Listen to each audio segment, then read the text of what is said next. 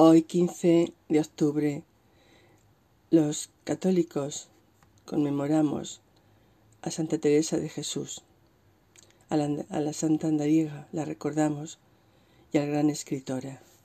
De mi libro Camino de Amor, el poema A Teresa el Malagón, una piedra a la espera.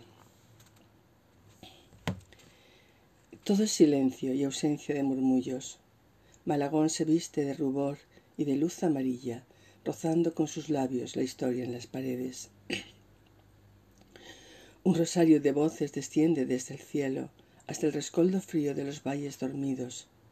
Linda como doncella, Malagón rezuma por sus calles estrofas encendidas de claridad errante, de amor por una santa. La cal, la cal en pie recuerda que cruzó por las calles aterida de ausencia, aquella castellana buscadora de Dios tan cansada y humilde, que sólo descansó en una pobre piedra al borde del camino.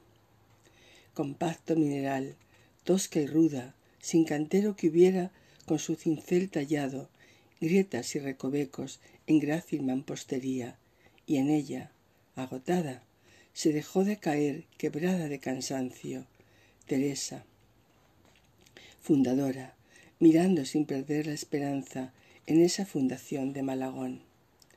La piedra la recuerda, sitiada por la mística desde ayer hasta hoy. Es una huella muda que recoge la oración de un pueblo ensimismado en su recogimiento delante de su pétreo volumen.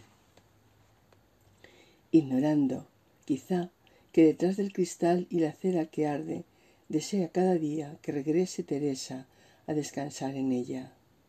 Malagón guarda en esa piedra ruegos de fe y milagros, recibidos que la piedra conoce, e impertérrita escucha el rumor de campanas de todos los conventos que la santa fundó.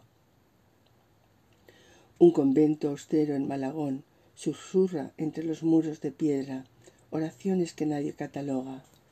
Son monjas carmelitas que oran por el mundo. Benditos sean los sueños que señalan caminos para encontrar a Dios.